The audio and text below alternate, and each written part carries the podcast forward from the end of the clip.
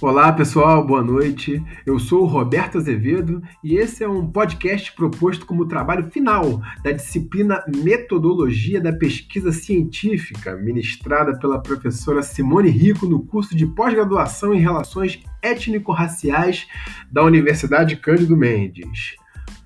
O tema que trago aqui é Propaganda e Racismo no Brasil. O caso da esponja Crespinha.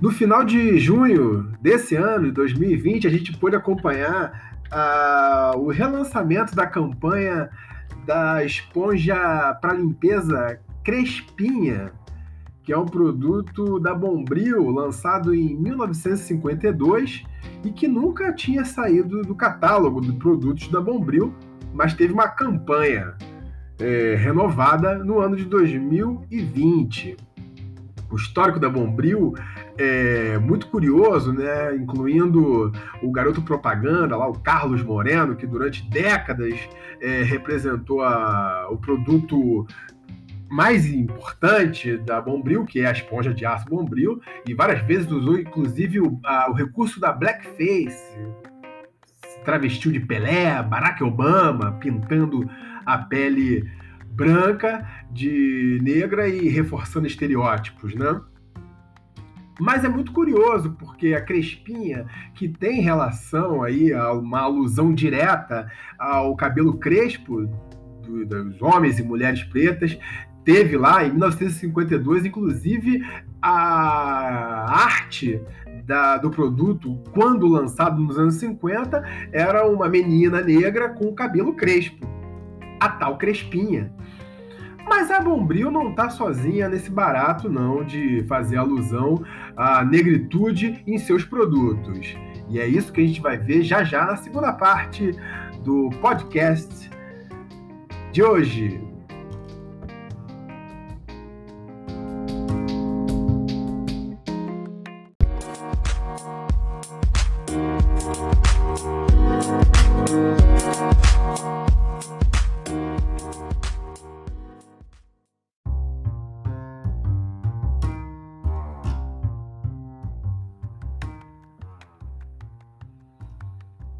Segunda parte do podcast Propaganda e Racismo no Brasil, o caso da esponja Crespinha.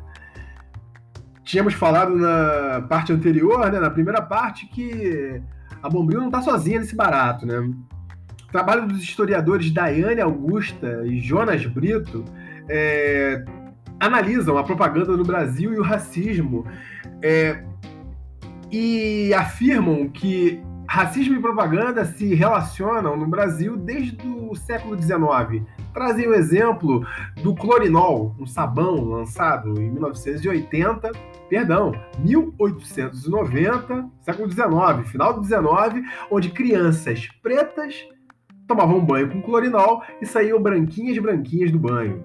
Você tinha na época nos jornais é, é, que circulavam, o desenho lá do Clorinol, as letras rococó lindíssimas, e o desenho das crianças pretinhas saindo de uma tina onde tomavam banho, saindo brancas. Isso apenas dois anos depois da abolição da escravatura. Mas aí alguém desavisado pode passar aqui e falar: Poxa, Roberto, maior mimimi, hein? Trazendo papo de século XIX, mais de 100 anos atrás. Que história é essa? Bem, Mimimi, mais ou menos. Se você ficar atento à história, você vai encontrar que em 1988, ou seja, quando se comemorava o centenário da abolição, a revista Propaganda reuniu grandes nomes da publicidade brasileira para falar sobre a ausência de negros e negras na propaganda brasileira. Clóvis Calia reconhecia a ausência, mas justificava que abre aspas, pretos ambicionam coisas de branco.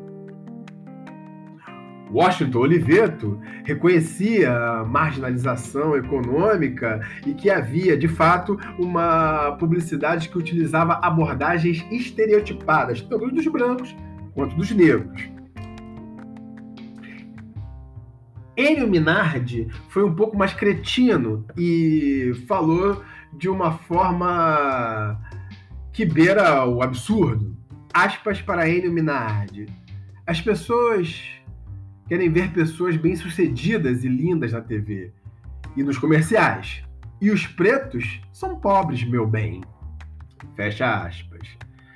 Curioso pensar essa reforçada ideia de negro e pobreza.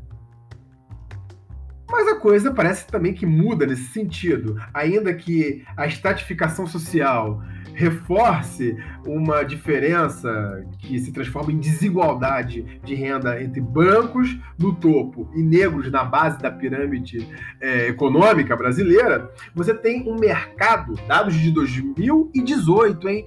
Dados que levantam que o comércio e a economia que a população preta brasileira movimenta gira em algo em torno de 1,7 trilhões de reais, ou seja, um mercado absolutamente não desprezível.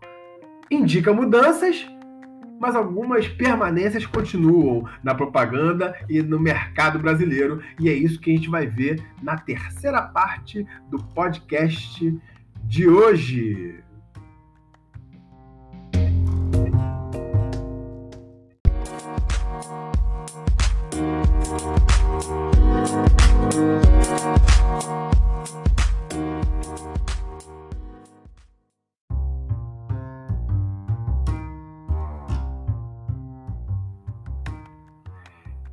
Terceira parte do podcast Racismo e Propaganda no Brasil, o caso da esponja crespinha.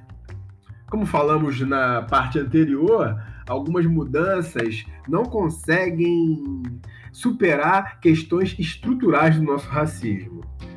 Ainda que a negritude e o mercado black money né, esteja crescendo de forma muito significativa, você tem uma propaganda que ainda toma a negritude a partir, é, é e é definida pela sua subrepresentação, estereotipagem e caricaturas.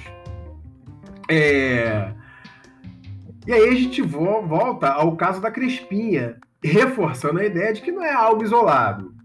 Em 2010, a cerveja Devassa lançou a sua primeira cerveja preta, seu rótulo de cerveja preta, e o slogan era o seguinte: A gente conhece a preta pelo corpo.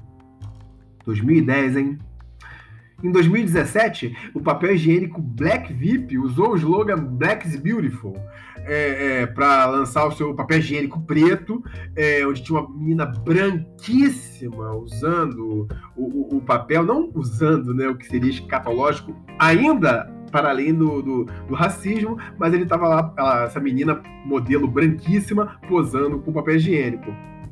Lembrando que Black's Beautiful é um movimento dos anos 60, num contexto de luta por direitos civis nos Estados Unidos, onde havia toda uma valorização da estética, dos corpos negros, da beleza negra, e você percebe que uh, o papel higiênico Black VIP se apropria do, de forma crítica é, e usa para vender papel higiênico preto, por si só já é de uma escatologia cognitiva, né? Em 2020, agora, no início do ano, na verdade, no início da pandemia, o governo federal lançou uma campanha para animar o povo para um cenário pós-pandemia, uma questão de esperança. E aí o que faz a propaganda da, do governo federal? Vai lá no banco de dados e saca uma imagem com crianças. As crianças branquíssimas. E era branco brasileiro, hein? eram brancos nórdicos. É, é, é, é, mas não, não conseguem nem fotografar o povo, né? Uma falta de identificação com o povo que não surpreende, mas diz muito sobre esse governo. Alô, governo federal. Essa indigência estética não pode flertar no nível do racismo, né? Estamos de olho. Ou seja, Em resumo, essa falta de percepção e sensibilidade inerente à nossa realidade social é que é dramaticamente míope as diferenças e a diversidade, né? É, é, principalmente no que se refere à gente preta, aos corpos pretos. Aí entra uma. Você percebe que nesse contexto geral tem uma camada crocante de indiferença num recheio cremoso do mais puro e asqueroso racismo. Eis o nosso cenário social que se reflete de forma cristalina na propaganda. Logo, logo vamos para a quarta parte desse nosso podcast com a conclusão do episódio de hoje. Já já a gente volta.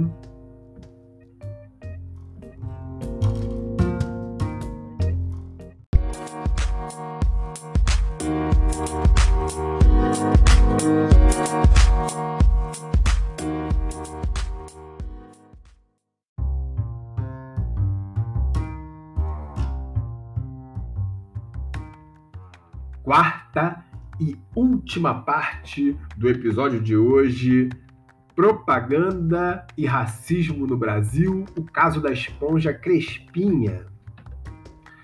Definitivamente, representatividade na propaganda e em qualquer outro espaço requer muita luta.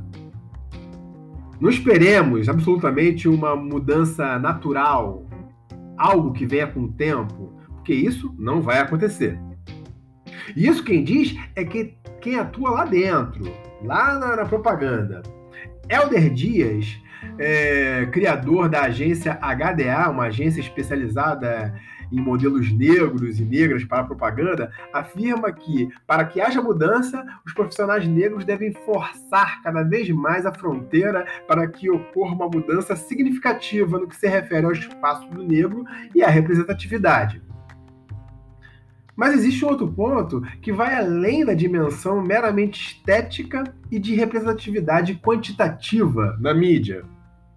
A visibilidade de corpos negros envolve toda uma compreensão sobre nós mesmos e sobre o mundo. Implica reeducar nossos olhares e mentalidade acerca do lugar dos negros e negras em nossa sociedade. A socióloga Luane Bento dos Santos conclui em seus estudos que os tratamentos para cabelos crespos realizados em salões afro representam um saber fazer ancestral e etnomatemático. O ato de trançar traz consigo conteúdos como divisão, fração, proporção, simetria, geometria, entre outros. Além disso, o trato com o cabelo crespo escancara uma produção de conhecimento centrado nas mulheres negras, um conhecimento onde viceja afeto e ancestralidade. A mais velha, a mãe que trança o cabelo da filha conforme aprendeu com a própria mãe e assim por diante. Afeto e cognição matemática no mesmo fazer. Afetivo, concreto, lúdico e, e ancestral. Dessa forma, fica claro o quanto de plural, rico e potente há no espaço do cabelo crespo, para além da crespinha.